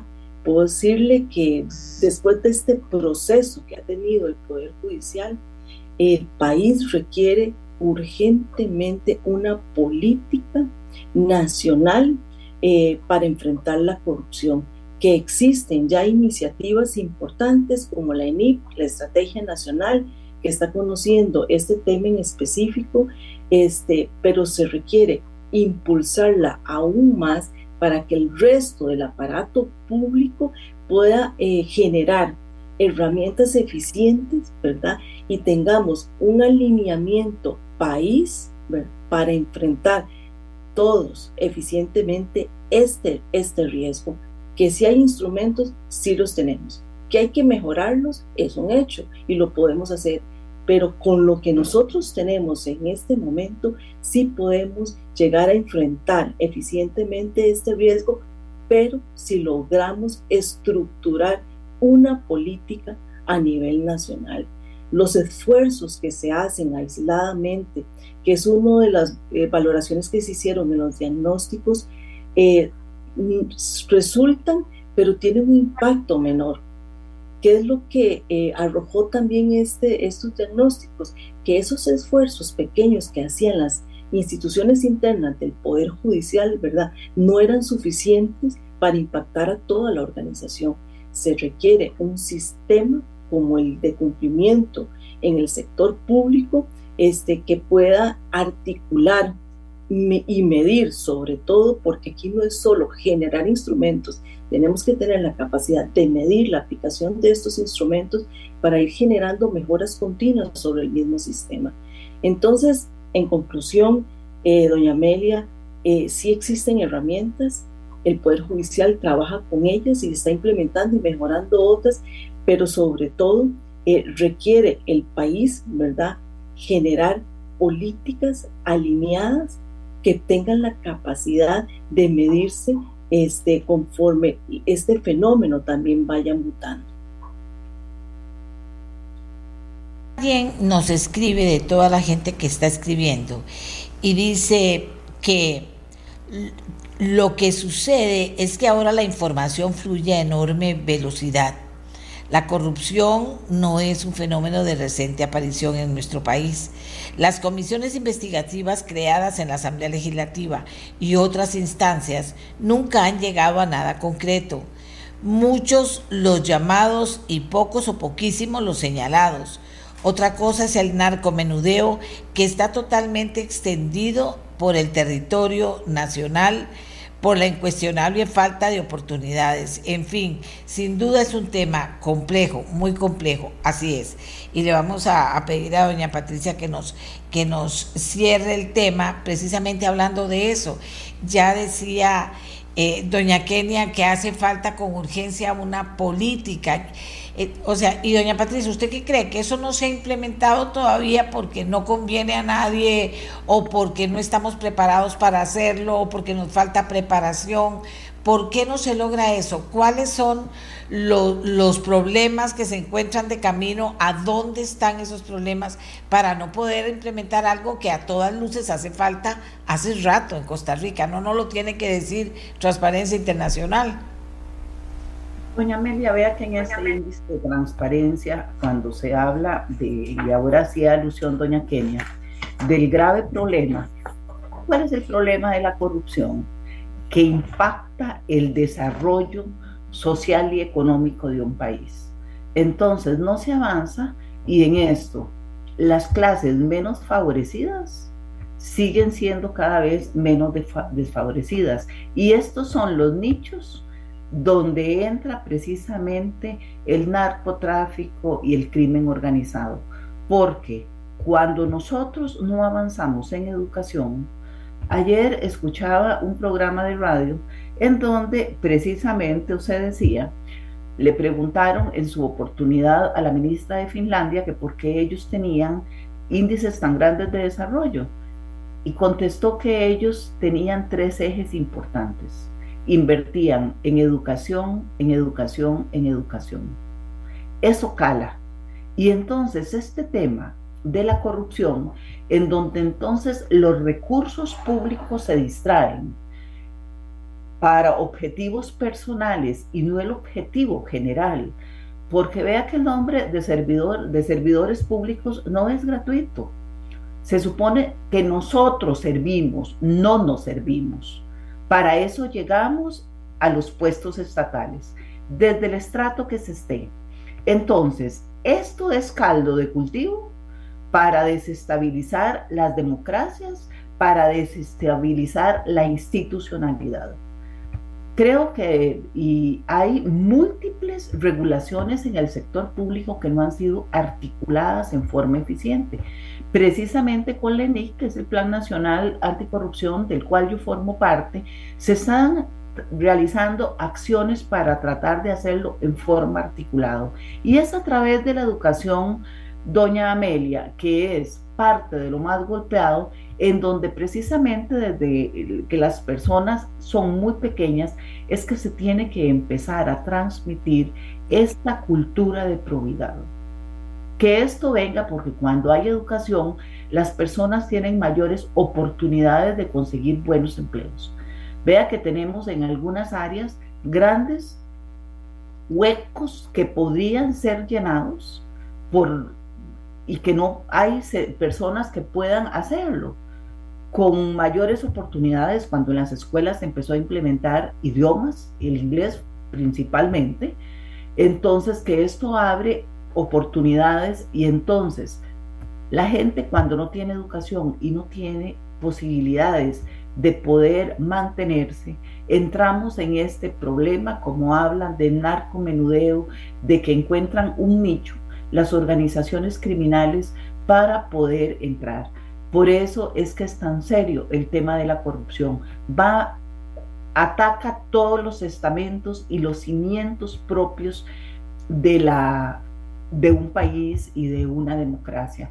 Por eso es que el mensaje que yo puedo enviarles a las personas oyentes es que con independencia del lugar en que nos encontremos, seamos conscientes de esto y también nos atrevamos a hacer, a realizar acciones proactivas en los casos en que tenemos que fungir como testigos o denunciantes, porque en muchas oportunidades los procesos judiciales terminan o las investigaciones como señalan en nada porque las personas que podrían servir como testigos por temor o por desidia no figuran como tales. Entonces en esto también tiene que haber un compromiso de toda la ciudadanía en abordar conjuntamente el problema. Uno de los ejes de acción, doña Amelia, que tiene esta política de integridad anticorrupción, también se vincula con la ciudadanía. Y a través de medios como el suyo, que dan la oportunidad de poder transmitir el mensaje a las personas, el periodismo y la prensa cumplen un papel fundamental en todo este proceso de lo que es la divulgación y la educación a través de la prensa. Entonces, estos espacios en donde podamos compartir estas pretensiones, estas acciones que se realizan, son importantes y por eso mi agradecimiento, doña Amelia. Yo le digo a todas las personas que nos escuchan que juntos y comprometidos podemos adelantar y que Costa Rica no es solo a través de las autoridades públicas, porque en eso el compromiso es de todos, que avancemos de la mano en estos temas para una mejor Costa Rica. Muchísimas gracias a nuestras invitadas, la magistrada Patricia Solano, presidenta de la Sala Tercera y coordinadora de la Comisión de Transparencia del Poder Judicial, y a doña Kenia Alvarado, oficial de cumplimiento del Poder Judicial por habernos contado cómo están las cosas. Pero vean una cosa, falta una política clara contra la corrupción. No la tenemos. ¿Cuántos actos de corrupción tenemos claros sobre la mesa? Varios o muchos. ¿Cuántas cosas se hacen indebidas que fortalecen finalmente la corrupción? Eh, digamos, a nivel de Estado, de no gastar la plata en lo que se debe gastar, eh, las riquiñuelas que se pueden montar muchas veces para no ser eficientes y poder ayudar en la, en, la mayoría de los casos a solucionar los grandes problemas que tenemos. El tema de la educación, la educación, la educación es un sueño en este país, hace rato que ojalá tuviéramos eso educación, educación, educación de la grande, pero también educación, educación, de educación en cada una de las cosas que van mal y no caminan correctamente. La corrupción, como decía doña Patricia, uno de esos de esos problemas, pero hay muchos temas en los que requeremos educación, crear una cultura diferente. Por supuesto que en este tema que estamos tratando hoy diríamos que es importantísimo. Pero también ya hablando de cierre de un tema que no es el que estamos tocando hoy, pero en el fondo también es el tema que estamos tocando hoy, es el tema de la educación. Hace rato no vimos nada de qué está pasando en la educación, de una educación maltrecha como está la nuestra, porque está maltrecha de qué se ha hecho, cómo se va a cambiar las cosas, eh, se van a poder hacer escuelas, arreglar las escuelas, se han organizado de alguna manera con un llamado a los maestros y maestras para que hagan un llamado a los padres de familia, para que esas juntas de educación que a veces son tan cuestionadas puedan hacer cosas importantes para tener la mejor escuela de todas. O sea, aquí tenemos muchos casos que hemos presentado de esas escuelas que salen adelante y salen maravillosamente bien, eh, autogestionando las cosas que necesitan. Bueno, por ejemplo, lo que han hecho, lo que han hecho con el tema de, de, de las abejitas, por ejemplo, y a partir de eso todo lo que han logrado hacer en una escuela recuperar y tener el agua que necesitan y poder usar el agua llovida para tener una escuela limpia con agua suficiente para poder salir adelante y no tener que pagarla. O sea, todo ese tipo de cosas que son chiquititas, usted póngalas en grande y verá lo que nos podemos encontrar. Pero a veces siente uno con que no sabemos nada de lo que está pasando. En la gran educación de la que hablamos todos, para que se convierta en una educación, educación, educación para un país con esa idea. Y también en la educación pequeña, en la de qué estamos haciendo de un tema grande, pero qué estamos haciendo en el tema de la corrupción. Sí, claro, hace falta una ley general, hace falta un camino para enfrentarlo, pero hemos estado con esos problemas desde hace rato y mientras tanto la criminalidad ha crecido y mientras tanto tenemos problemas más graves en este momento y sin embargo no hemos implementado la otra parte. ¿Verdad? Y eso le da a uno como preocupación. Bueno, ¿qué les parece si entramos con otro tema? Por lo menos 500 mil personas podrían mejorar su situación crediticia si se incorpora la información completa, el historial negativo y el historial positivo ante las entidades financieras. Costa Rica es el único país de la región y de los pocos en América Latina que carece de la información completa, data negativa y data positiva del consumidor financiero. Hoy precisamente en la Asamblea Legislativa se va a realizar en la Comisión de Ciencia, Tecnología y Educación una reforma al proyecto Protección de Datos Personales. Y nosotros vamos a hablar de todo eso ahora para que usted pueda aprender, amiga y amigo, sobre el tema. Vamos a hablar con don Douglas Sánchez, que es director regional de Equifax y que es eh, conocedor totalmente del tema, para ponernos en perspectiva por qué es importante, por qué es importante esto que va a pasar hoy en la Asamblea y por qué es importante, qué es eso de la data menos y la data más y qué se... No, todo eso son cosas ya muy cercanas a nosotros. Sobre, ven, lo que tenemos que educarnos, educarnos y educarnos. Don Douglas nos va a enseñar partiendo de lo más importante, esto del historial negativo y el, historial positivo, que podría mejorar la situación financiera de casi 500 mil personas. Vamos a ver cómo nos comienza a convencer don Douglas y a enseñar sobre este tema. Buenos días, don Douglas. Adelante, dígale a la gente primero qué es Equifax.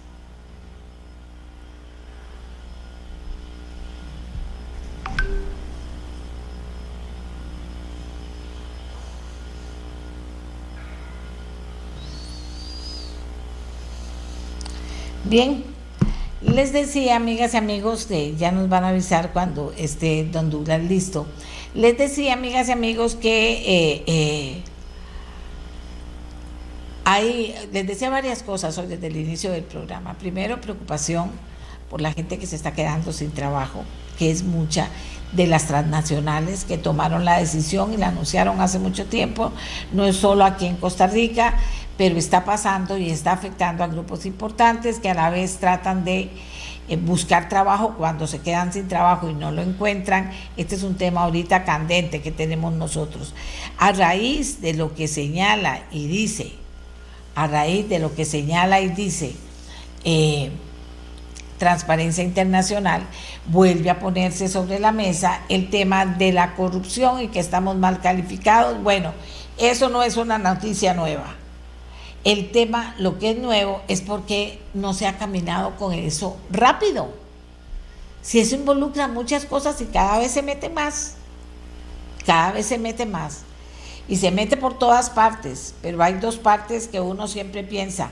Piensa en la gente más humilde que necesita platita para salir adelante y que tiene que ir a pedirles prestado y que después viven amenazados, que bueno, que viven un infierno cuando eh, les comienzan a sacar y sacar y sacar más plata de la que ya de por sí habían pedido y viven esa, ese fenómeno que preocupa a las autoridades, pero que está creciendo y creciendo y creciendo creciendo mucho más que lo que puede crecer Costa Rica, todo endeudado, para atender las necesidades de esas personas que tienen, eh, eh, que necesitan dinero para poder salir adelante en la vida.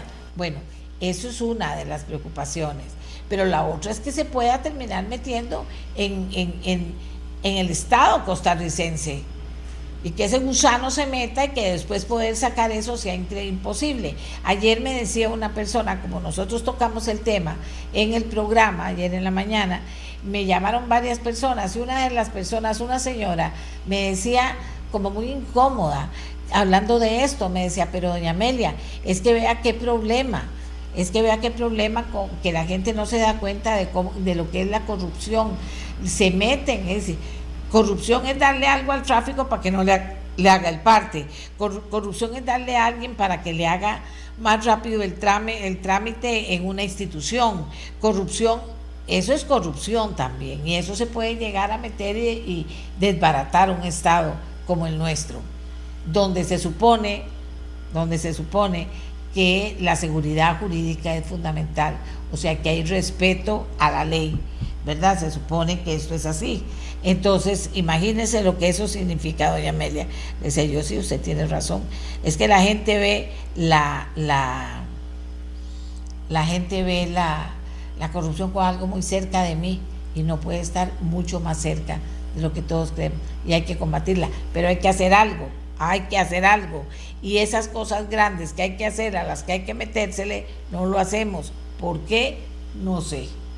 ¿Verdad? Eso es una tarea que deberíamos enfocar también. ¿Por qué no lo estamos haciendo? Bueno, les decía que al presentar a nuestro invitado que por lo menos 500 mil personas podrían mejorar su situación crediticia si se incorpora la información completa, historial negativo y, y positivo ante las entidades financieras. Le contaba toda la historia de lo que va a pasar hoy en la Asamblea y que Costa Rica es uno de los pocos países que en América Latina aún no tiene eh, toda esa nueva forma de fortalecer en última instancia a las personas para que mejoren su situación crediticia. Y que hoy nuestro invitado, don Douglas Sánchez, director regional de Equifax Centroamérica, nos iba a enseñar un poquito sobre el tema y por qué es importante lo que va a pasar hoy en la Asamblea Legislativa, pero que primero nos diga por qué él, por qué Equifax, qué es lo que hacen ellos para tener todo el conocimiento, el know-how, el conocimiento, para ayudarnos con este tema y convencernos de la importancia que tiene que la Asamblea Legislativa eh, eh, pueda tener todo lo necesario para reformar el proyecto de protección de datos en ese sentido. Don Douglas, muy buenos días. Buenos días, doña Amelia. Un placer saludarla a usted, a la gente que también nos escucha. Yo, yo quisiera empezar por, por mencionarle que, que efectivamente la, la experiencia de, de, Equifax en, en, 27 países del mundo básicamente nos trae esta discusión en Costa Rica. Es decir, este es un tema superado en la mayoría de países de América Latina y, y del mundo en general hace más de 20 años. Eh, y Costa Rica eh, tiene una tarea pendiente que básicamente implica cómo tener una visión completa de los consumidores financieros. Es decir, si Douglas Sánchez hoy va a una entidad a buscar un crédito porque va a poner una pequeña y mediana empresa, de repente cuando se me hace una evaluación crediticia para ver mi solvencia, eh, para pagar, digamos, mi solvencia crediticia, resulta que hay una historia que ve el banco, pero no ve todo mi comportamiento. Es decir, eh, eh, si caigo en impago, por ejemplo, van a ver eso, porque eso siempre está ahí, ¿no? Cuando uno deja de pagar es cuando inmediatamente lo, empiezan a llamar. Pero por circunstancias eh, determinadas, si viene algún tema puntual, como por ejemplo una pandemia y hablamos de recuperación económica y a mí se me castiga porque dejé pagar en ese contexto en particular, no se está viendo el comportamiento positivo que he tenido a lo largo de mi vida. Y eso es un poco lo que nosotros llamamos tener acceso a la información completa o que en el mercado, en el sistema financiero, cuando hablamos de, de, otorgar crédito se haga a la luz de que el consumidor, a ver, nadie obtiene un crédito para dejar de pagarlo, o sea, nadie quiere ser mala paga, pero hay algunos vivacillos, pero la mayoría, el grueso, doña Amelia, eh, accede a un crédito porque lo necesita, porque quiere reactivar, porque quiere eh, construir una casa, quiere obtener un auto, quiere poner una pequeña y mediana empresa. Eh, y eso es lo que, lo que hablamos, ¿verdad? Y, y, creo que los diputados tienen una, una oportunidad como nunca para poder avanzar en esto que la misma su jefe lo ha mencionado en ocasiones anteriores, la superintendencia, en términos de que el consumidor tiene derecho que su comportamiento pago positivo también se vea reflejado en una evaluación crediticia. Y eso no sucede hoy en Costa Rica, doña Amelia. ¿Qué tan cerca estemos de que suceda? ¿Qué, ¿Qué, tan cerca estemos de que suceda y que la gente lo sienta cercano a ella para poder, para poder estar mejor? en su situación financiera cuando tenga que hacer alguna gestión. Yo, creo que estamos, a ver, estamos cerca, pero usted sabe que los tiempos de Costa Rica siempre son particulares. Este es un tema que se viene discutiendo, doña Amelia, hace 10 años o un poco más, eh, y no se ha avanzado. Esa es la realidad. Tienen los diputados de esta administración y en particular de la Comisión de Ciencia y Tecnología la posibilidad de que cuando hablemos de reactivación económica, de acceso sostenible al crédito, eh, que las personas que, por ejemplo, fueron expulsadas por la ley de usura, que estimaba la, la, superintendencia en una comparecencia que decía doña Rocío Aguilar eh, el año anterior, hablaba de un poco más de 300 mil personas fuera del sistema y que posiblemente estén en manos de prestamistas informales eh, con altísimas tasas de interés y que usted conoce muy bien, y yo creo que todos los costarricenses conocemos muy bien el fenómeno del gota a gota, eh, y, creo que tienen esa, esa enorme posibilidad. Están analizando, de hecho, esta reforma al proyecto de protección de, datos en la Comisión de Ciencia y Tecnología.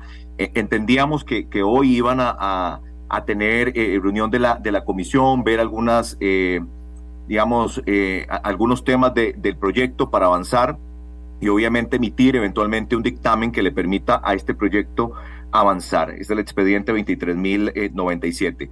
Pero es una enorme posibilidad, doña Amelia, y estamos muy cerca de que efectivamente podamos incluso hasta eh, controlar y contener los niveles de sobreendeudamiento, que es un tema, usted lo conoce muy bien, lo ha comentado en su programa en reiteradas ocasiones, que hoy es un asunto de mucha preocupación, solo en el sector no regulado. Y le estoy hablando no de los bancos, le estoy hablando de casas comerciales, de, telcos, de telefonía. Cuando usted va y adquiere un plan telefónico, le estoy diciendo que la morosidad el año pasado alcanzó 1,11,9%.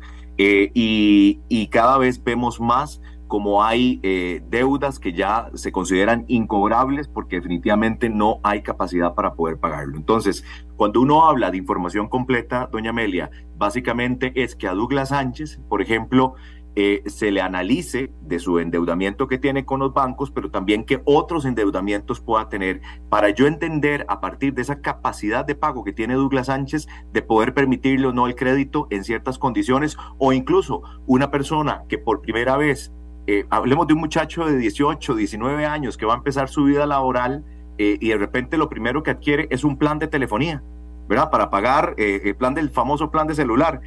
Ese, ese pago que hace ese muchacho constantemente, eso ya le genera un historial de crédito y eso es bueno porque permite la inclusión financiera. Pero si yo no tengo visibilidad tampoco de ese muchacho, entonces es muy difícil, digamos, que una persona empezando laboralmente, hablando, le, le den un crédito. Eh, y ahí hemos hecho un, un, esfuerzo, porque creemos que esto no es un esfuerzo de una empresa en particular, es un esfuerzo que Costa Rica tiene que hacer para reactivar la economía, para que el acceso al crédito sea sostenible. ¿Qué hago yo con otorgarle un crédito a una persona si no se va a poder mantener en el sistema formal de forma sostenida? sino que va a dejar deudas, va a tener niveles de sobreendeudamiento, posiblemente muchos problemas cuando, cuando digamos, eh, se judicialice, por ejemplo, un tema de una deuda, y eso es lo que hay que evitar y Costa Rica está, eh, cuando hablamos de reactivación económica, yo siento que esto sigue siendo como el concepto eh, abstracto, pero es que estos son pasos concretos que el país tiene que dar porque definitivamente el crédito eh, mueve una economía y, usted lo conoce muy bien. Entonces, tenemos una enorme posibilidad, pero bueno, está en manos de los diputados, yo digo siempre, hacer historia o no en relación con un tema tan sensible como el acceso al crédito. Hoy precisamente comenzábamos el programa hablando de una opción que está planteando el gobierno y el Banco Popular de prestar a las personas endeudadas. Y entonces siempre ponen, eh, de, de, hecho, todos los requisitos que va a necesitar esa persona, porque ellos tienen que estudiar si esa persona, a esa persona se le puede prestar o no, o si necesita buscar. Y, y, me suena que esto es algo que es dar un montón de pasos de entrada para conocer qué es lo que pasó, qué es lo que va a estar qué es lo que pasa y va a estar a un clic simplemente de conocer la situación de esa persona y de adelantar, porque cuando usted va a pedir un préstamo muchas veces dura un año pidiendo un préstamo por todos los papeles y todo lo que tiene que dar y toda la información que tienen que recoger. Esto de hecho, no sé, así lo veo, usted me corrige, pero esto de hecho es un salto que da usted como, como una persona que va a pedir un, un préstamo y ya lo va a tener listo ahí la empresa y ya se va a ganar tiempo y ya va a estar usted más seguro porque tiene eso atrás que lo respalda. Sí, doña Amelia, yo creo que este es un paso bien importante. Eh, para nadie es un secreto eh, estos niveles de endeudamiento y gente con quizás salarios. Eh, creo que este es un programa que hablamos de salarios por 200 mil, 250 mil dólares, gente que está muy, perdón, colones, gente que está muy endeudada. pero, de nuevo, doña Amelia, vamos a tener apenas la visión parcial de esas personas porque el sistema costarricense, la forma en que el sistema financiero hoy evalúa a, un consumidor lo hace con solo una parte de la historia, es decir, con una partecita de ese endeudamiento, pero no todas las deudas en su totalidad. Y eso es importante mencionarlo. Los programas que vengan a aliviar los, los niveles de endeudamiento, por supuesto que es un paso importante, pero Costa Rica tiene que entrarle ya a los temas de fondo, doña Amelia, eh, y no podemos poner curitas cuando realmente tenemos una enorme posibilidad de tener la medicina en la mano. Eh, y yo creo que ahí eh, cualquier esfuerzo que se plantee en inclusión financiera, en atender el endeudamiento, en eh, lograr este acceso al crédito que sea de forma sostenible. Y un tema que no es menor, doña Amelia, ocho de cada diez costarricenses no saben que existe un historial de crédito, no lo saben.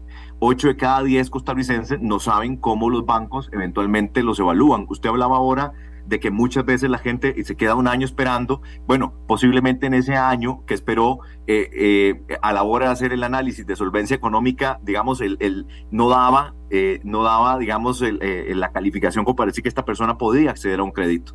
Eh, cuando uno tiene información completa, que llamamos la información de cumplimiento e incumplimiento, doña Amelia, lo que se logra es un eh, efecto sistémico. Lo que eh, hacemos es que al final yo tengo la visión completa de endeudamiento de una persona, de María, y entonces María nosotros sabemos y el sistema financiero sabe qué capacidad de pago puede tener. No solamente eso, si saben que María, por ejemplo, ha sido muy buena pagadora, porque constantemente ha pagado sus obligaciones crediticias, a María le deberían de llegar mejores condiciones, eh, mejores condiciones crediticias, pero a la vista del mercado.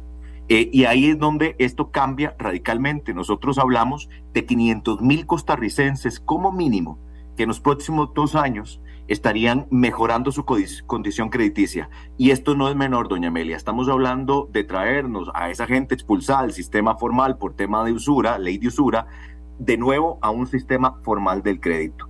Eh, y eso yo creo que es lo que tenemos que procurar si realmente queremos atender el tema del endeudamiento y sobreendeudamiento, que ya está llegando, como repito, a niveles realmente alarmantes. Desde hace tiempo venimos nosotros conversando de este tema con las autoridades, con Poder Ejecutivo, con el Congreso, eh, con la misma Agencia de Protección de Datos, eh, porque, bueno, al final esto pasa necesariamente porque la gente tenga la plena seguridad de cómo su información eh, se trata eh, y tiene todo el derecho del consumidor de entender efectivamente que cuando va a pedir un crédito hay una evaluación crediticia que se hace y que con información completa esta persona tendría mejores condiciones a la hora de pedir un, crédito. Y de esto estamos hablando, doña Amelia. creo que si logramos avanzar, eh, el país va a entrar en un proceso, bueno, hablamos de una economía que va a ir creciendo lentamente, que la reactivación todavía, eh, eh, ¿verdad? Estamos esperando pues planes concretos en este, en este sentido y creo que este sería la base de, cualquier plan de reactivación económica que tengamos, ¿verdad? así que nada, vemos con mucho optimismo poder avanzar en esta ocasión con este proyecto y, y esto que es tan necesario. Bueno, pero entonces todo empieza porque en la Comisión de Ciencia, Tecnología y Educación se pueda aprobar que será este, este finalmente eh, esta reforma de proyecto de protección de datos. Y como yo le he preguntado a usted por los tiempos, eh, depende de esos tiempos que podamos tener este cambio, que comenzaría con esa aprobación. Así es, sí señora. Eh, nosotros, a ver, nos mantenemos optimistas en el sentido de que la comisión hoy está discutiendo y va a revisar este proyecto y las mociones de fondo que se le han planteado al, proyecto. Eh, pero ciertamente eh, ahora entrar en, un proceso de, ordinarias, de un periodo ordinario en el Congreso, pues ahí ya quedan manos, digamos, de los diputados poder acelerar o no, o que este proyecto finalmente se dictamine y pase a discusión a plenario.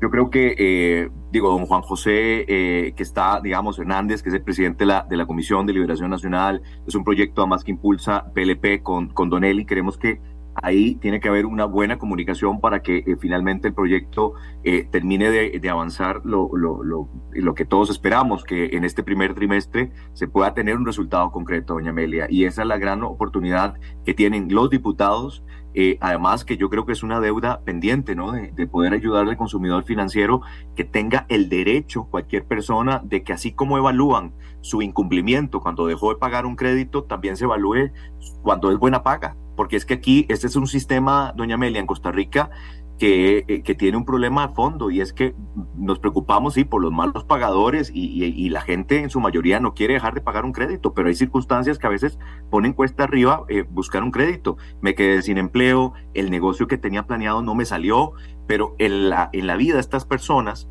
han tenido un buen comportamiento. Entonces, ¿por qué tenemos que castigar a los buenos pagadores?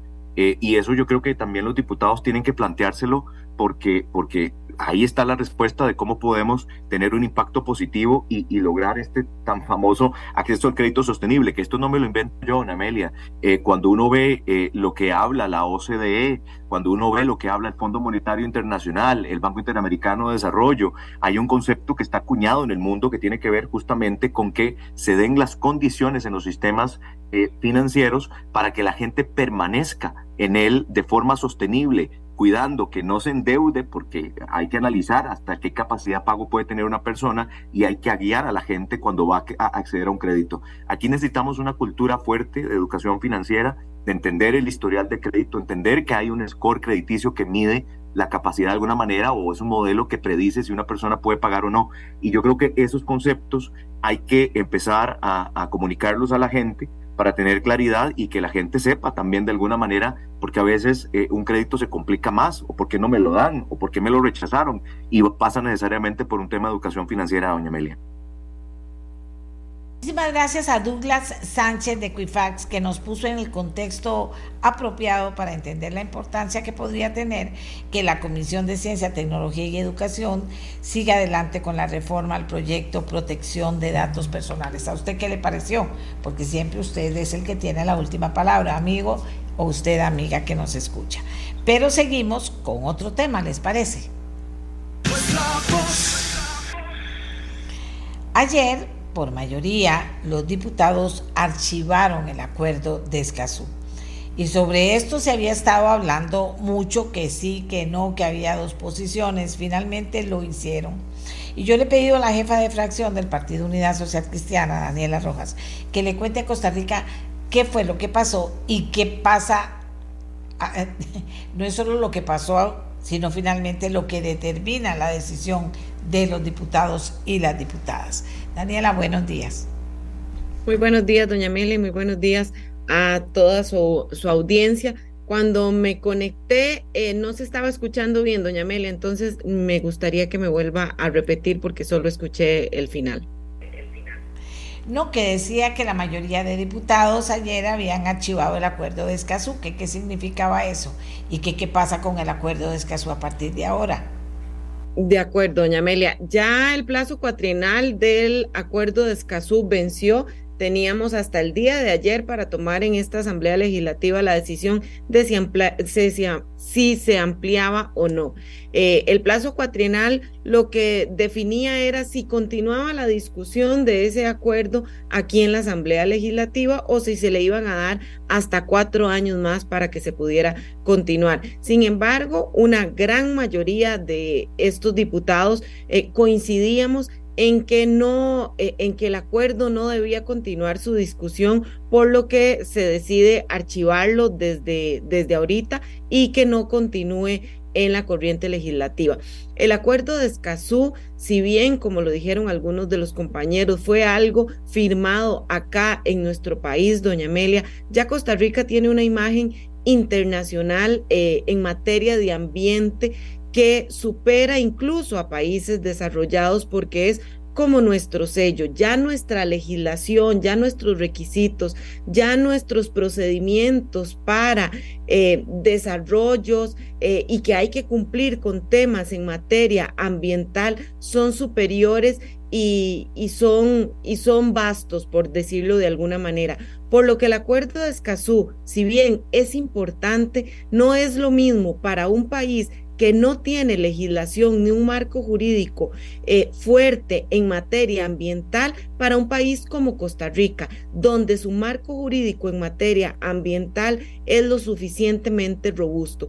Por lo que este acuerdo lo que podría eh, o lo que nosotros valoramos eh, con distintos actores, no con una única cámara, como ayer lo quisieron eh, decir algunos compañeros, que es que esto era un tema de una única cámara del sector productivo que estaba diciéndonos qué hacer y que solo a ellos los estábamos escuchando. No, nos reunimos con diferentes sectores, con diferentes especialistas, incluso con especialistas en derecho constitucional que revisaron a profundidad este acuerdo, tomamos la decisión de que no era conveniente para Costa Rica porque era ponerle más trabas al sector productivo, porque eh, revierte la, la prueba.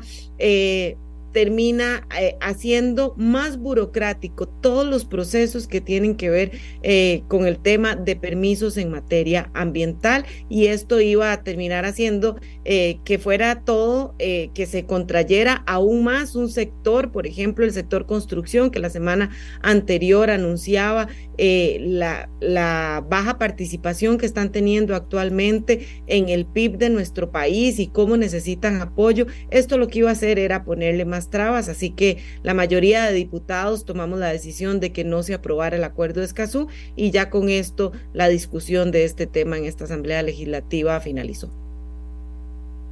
Pregunta a alguien, y si eso es así, ¿por qué no adherirse a un acuerdo internacional que incluso han pedido organismos como el Banco Mundial? Bueno, eso es importante, doña Amelia, que dicha que, que esta persona lo menciona.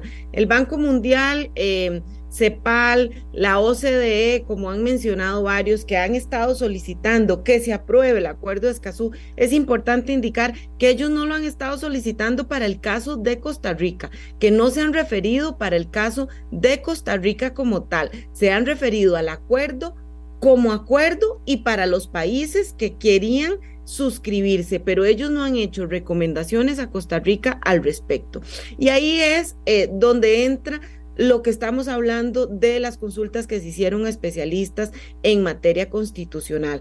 Eh, y la mayoría de ellos coinciden en que el acuerdo de Escazú al ser de materia ambiental y poderlo estar viendo como un tema incluso de derechos humanos, podría tener o tiene un rango superior a la constitución política.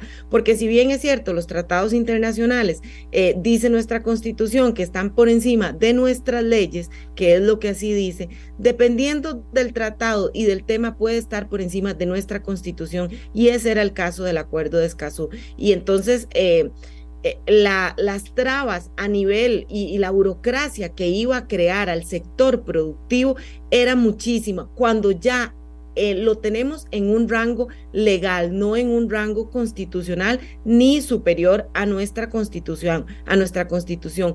No es que por no aprobar el acuerdo de Escazú, Costa Rica está dejando de proteger el ambiente o está dejando de ser eh, el tema ambiental una bandera de nuestro país, no, porque todo sigue exactamente igual como está hasta ahorita, pero no tenemos un tratado, un acuerdo que sería superior a nuestra constitución política. Estuvo muy peleado, ¿verdad? Esta votación.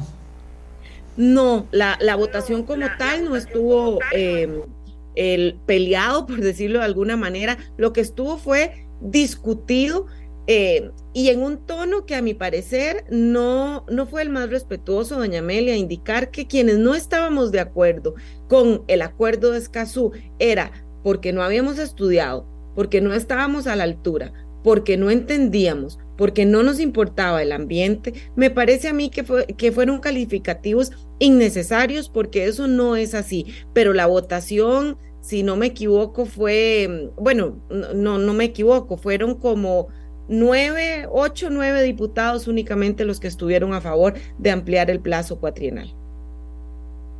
Sí, yo me refería a la discusión más que, más que a la votación. La discusión, Sí estuvo, la discusión sí estuvo un poquito más, eh, eh, más peleada, por así decirlo, pero a mi parecer un poquito pasada de tono, porque eh, en esta Asamblea Legislativa no siempre vamos a coincidir eh, y el no coincidir no, no hace a un grupo de diputados irresponsables o que no les interesa el tema, ni mucho menos que no lo estudiaron y que era un tema sencillo y que lo que no habíamos querido era estudiarlo o indicar incluso que es que nos estábamos apegando a el criterio de una única Cámara eh, y que estábamos respondiendo ante los intereses de esta Cámara empresarial. Eh, me parece que eso está pasado de tono, que es innecesario y por supuesto que no es así.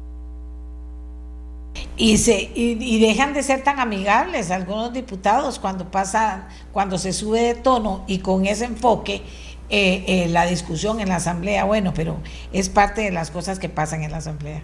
Así es, así es. No, no, eh, no es correcto, a mi parecer, desde nuestra fracción siempre hemos intentado eh, y nos hemos mantenido en todos estos meses en un tono respetuoso, entendiendo que por supuesto no vamos a estar de acuerdo y entendiendo que eso no nos hace eh, mejores ni peores y que también en esa discusión vamos a defender con vehemencia nuestros puntos, pero no al nivel de llamarle irresponsables a los compañeros, porque bueno, entonces los que pensábamos que el acuerdo de Escazú efectivamente no debía eh, de continuar su discusión, podríamos haber dicho que es que los que sí están de acuerdo no les importa la generación de empleo, no les importa el sector productivo, que es quien genera riqueza en este país. Eh, pero aquí sí llama la atención algo, doña Amelia, y es lo que usted indicaba de los criterios que han dado Banco Mundial, CEPAL, OCDE y otros organismos multilaterales. Eh, y es que ellos no se han referido en este tema específicamente para Costa Rica diciendo Costa Rica debe de aprobar este acuerdo porque no está cumpliendo en materia ambiental. No lo han dicho. Sus referencias han sido generales, porque para este acuerdo sí se, se, están suscribiendo países que no tienen un marco jurídico robusto en esta materia. Sin embargo, por ejemplo, OCDE sí, lo ha, sí ha dicho para el caso específico de Costa Rica, en las recomendaciones que nos ha dado, que Costa Rica debe de aprobar las jornadas excepcionales 4.3. También ha dicho que Costa Rica debe de abrir el mercado eléctrico a la competencia, que el que esté en monopolio hace que perdamos productividad, competitividad y que eh, no estemos eh, generando incluso empleo. Eso sí lo ha dicho para el caso específico de Costa Rica, pero ahí sí no se escuchan esas voces diciendo es que OCDE nos llama a hacer estos cambios en nuestra legislatura. Todo lo contrario, existen proyectos en esta Asamblea Legislativa para que aprobemos jornadas excepcionales que tienen más de 20 años de estar esperando, que viene a traer seguridad jurídica a las inversiones, especialmente a la industria e inversión extranjera que necesita tener sus fábricas y su industria encendida 24 horas y necesita tener entonces jornadas de 12 horas. Y en lugar de apoyar y que el respaldo sea que OCDE lo ha, lo ha solicitado, en este momento el proyecto, los proyectos no caminan porque tienen más de 300 mociones presentadas únicamente para trabarlos y ahí no hay argumento de que estos organismos internacionales también nos están pidiendo y ahí sí, en el caso específico de Costa Rica, que avancemos en esta materia. Muchas gracias a Daniela Rojas, jefa de fracción del Partido Unidad Social Cristiana. Vamos, antes de ir a otro tema, a hacer una pequeña pausa, pero después de eso vamos a conocer al nuevo ministro de Trabajo. Ya regresamos. Gracias, Daniela. Andrés Romero es el nuevo ministro de Trabajo. Andrés Romero es psicólogo de la Universidad Fidelitas, se encuentra en proceso de certificación como Project Management Profesional es funcionario público de carrera. En los últimos 10 años se ha desempeñado en diferentes cargos, entre ellos presidente ejecutivo del Instituto Nacional de Aprendizaje y subgerente técnico también del INA. En la actualidad se desempeñaba como director nacional de empleo del Ministerio de Trabajo y Seguridad Social. Durante su trayectoria ha trabajado en áreas relacionadas con la gestión de talento humano, servicios de empleo e intermediación laboral en el campo de la formación profesional, diseño y gestión de políticas activas del mercado laboral en materia de empleo juvenil, entre otras.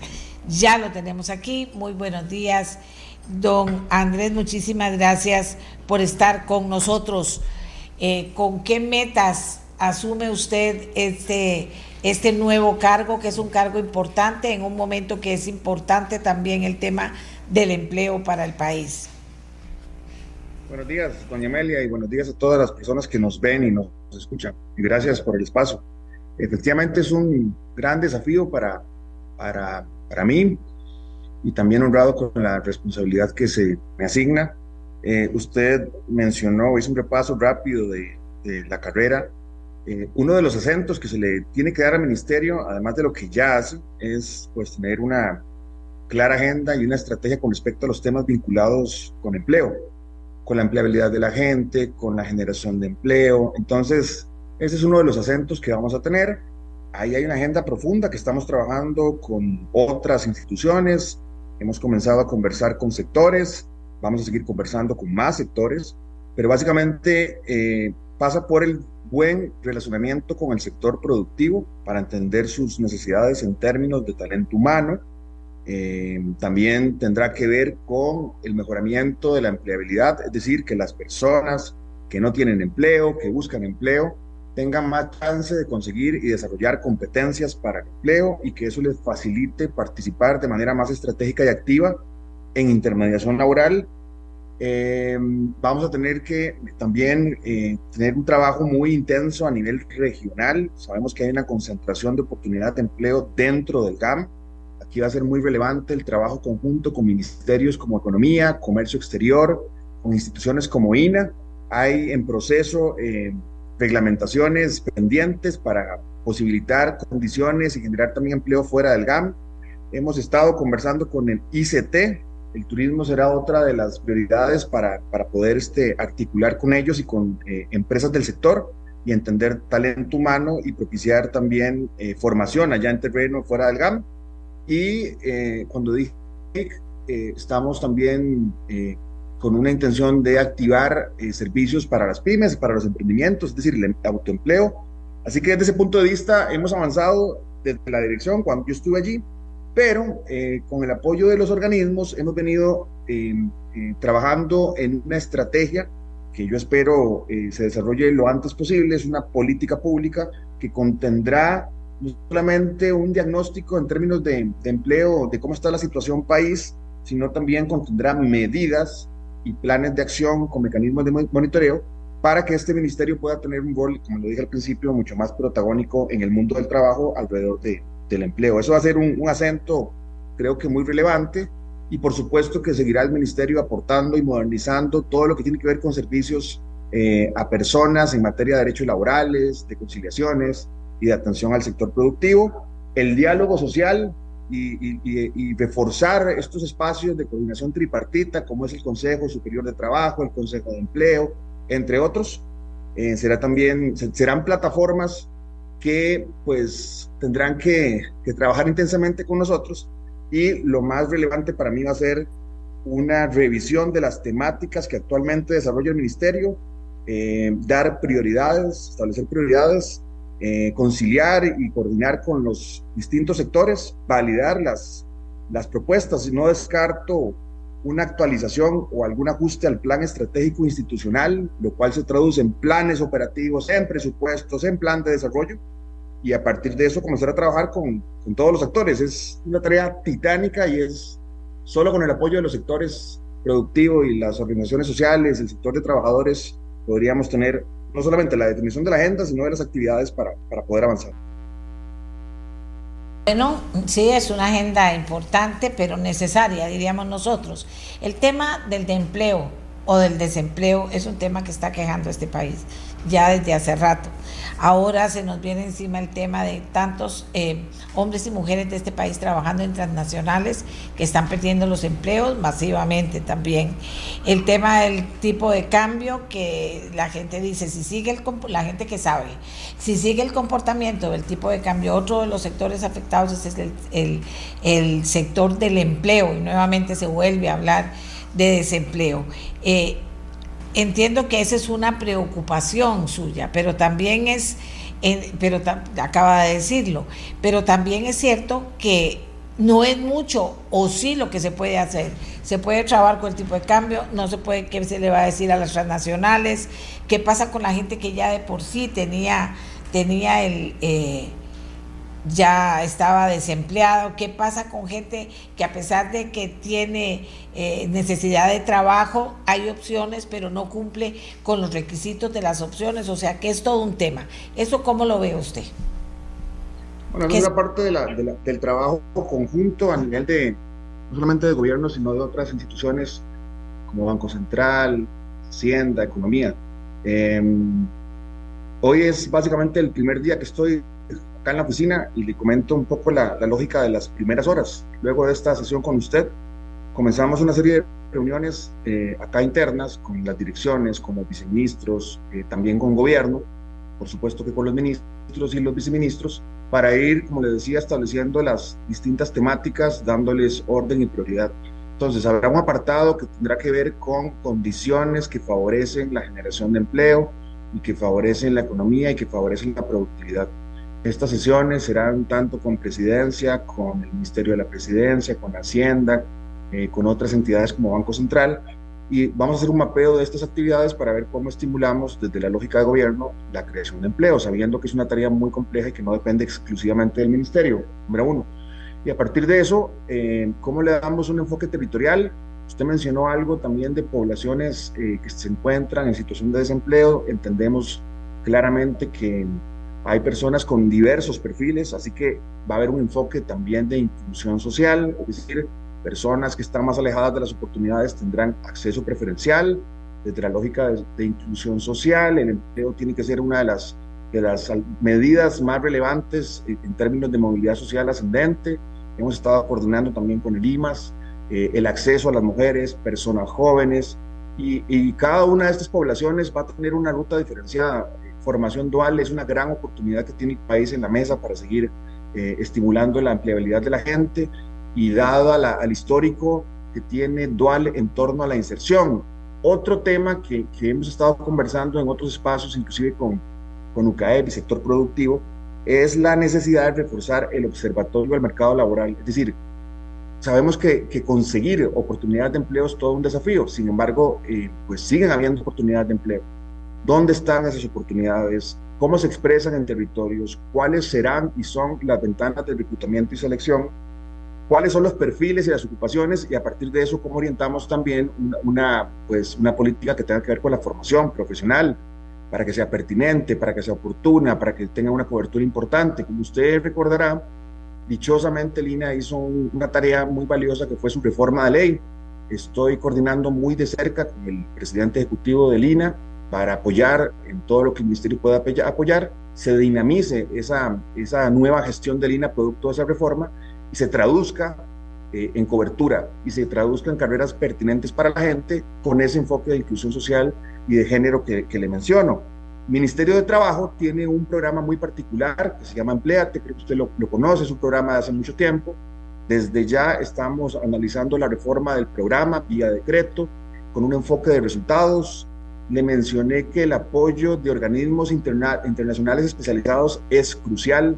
tenemos un proceso de, articulación con el, Banco Interamericano de Desarrollo y con la División de Mercados Laborales para darle a estos programas un enfoque de resultados partiendo de las necesidades de las empresas, beneficiando a la gente para que realmente cuando pasen por estos programas, toda esa inversión que se genera se traduzca en mejoramiento de la empleabilidad. Otro elemento crucial que es relativamente novedoso que hay que dinamizar es el Sistema Nacional de Empleo, que no es otra cosa que un servicio de empleo nacional ese servicio de empleo es relativamente nuevo, sin embargo, desde el ministerio le vamos a dar un tono eh, muy fuerte eh, en coordinación con los sectores, porque tiene una gobernanza tripartita, eso es muy positivo, y vamos a generar una agenda estratégica también para dinamizar servicios a la gente. Eso es uno de los enfoques que tenemos. Todas las políticas públicas que desarrollemos en materia de empleo tendrán un enfoque de servicio a las personas en los distintos territorios. Es una tarea enorme, hay recursos limitados, hay que ser muy inteligente con la inversión,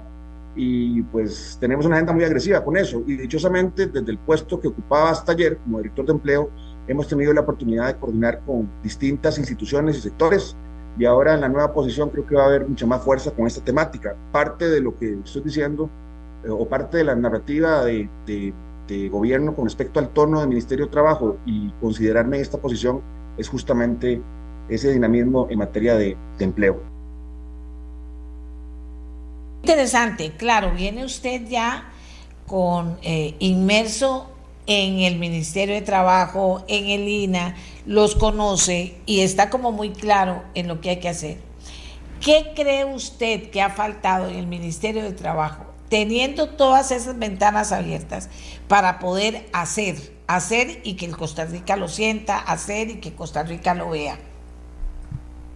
Veo que hay una gran potencialidad, se han construido cosas, sin embargo, eh, eh, me parece que uno de los desafíos es la articulación con un enfoque de resultados, es decir, las comisiones, comités son medios nada más para tomar decisiones, pero esas decisiones tienen que traducirse en políticas públicas y las políticas públicas en servicios y los servicios tienen que buscar resultados.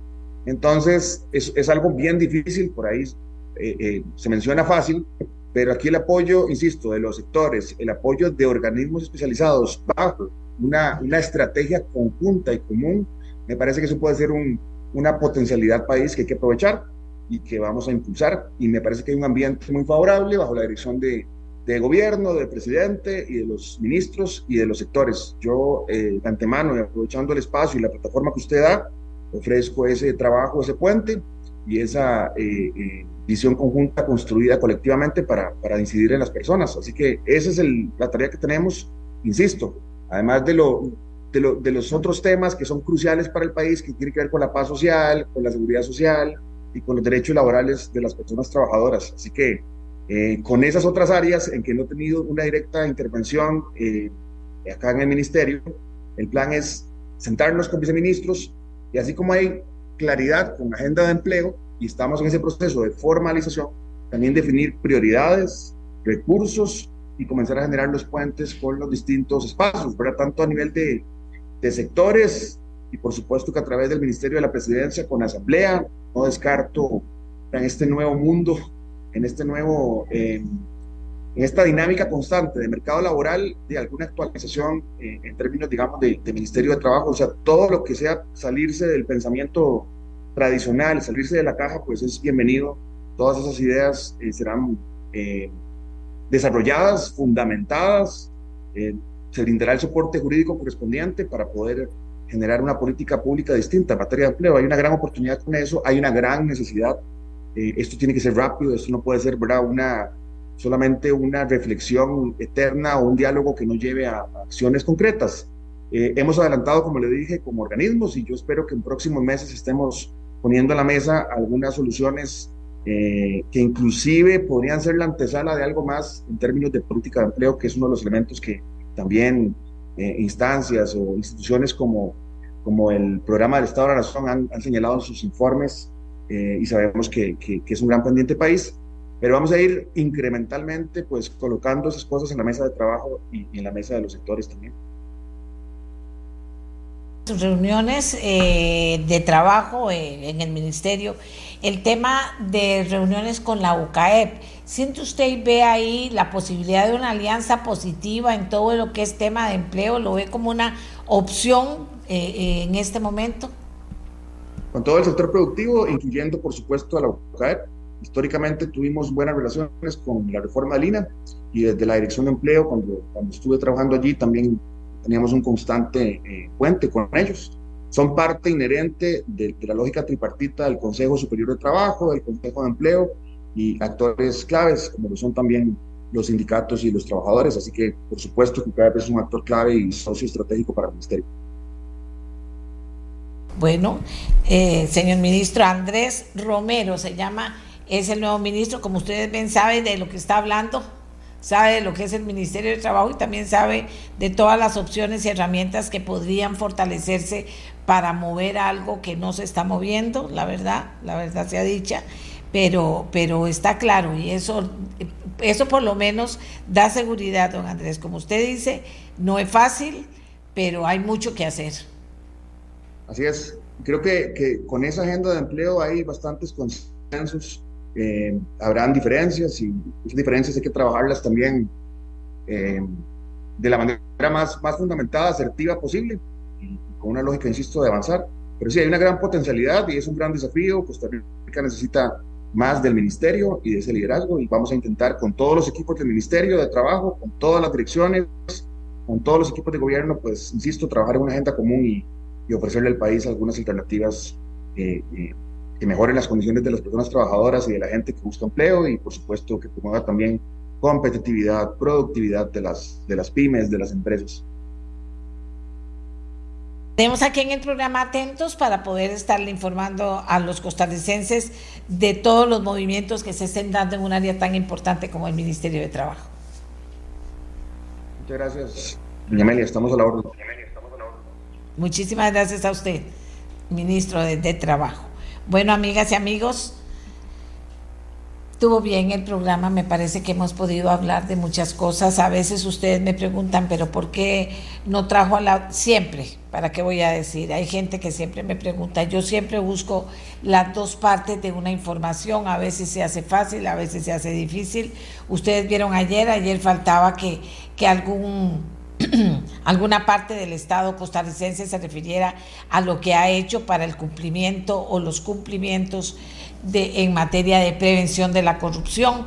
Teníamos a dos expertos en el tema, pero nos faltaba la otra parte, la parte del Estado, cómo se estaba moviendo. Ayer mismo pudimos, eh, nos contactaron del Poder Judicial y pudimos habilitar un espacio para que usted pudiera darle seguimiento a una información que pasamos. Entonces, eso, eso va generando, eh, ¿qué les voy a decir? Muchos elementos de juicio para ustedes, para que ustedes puedan finalmente tomar mejores decisiones, puedan dar mejores opiniones. ¿De acuerdo? Hacemos la pausa que nos lleva hasta mañana. Que tengan todos y todas un lindo día. Este programa fue una producción de Radio Monumental.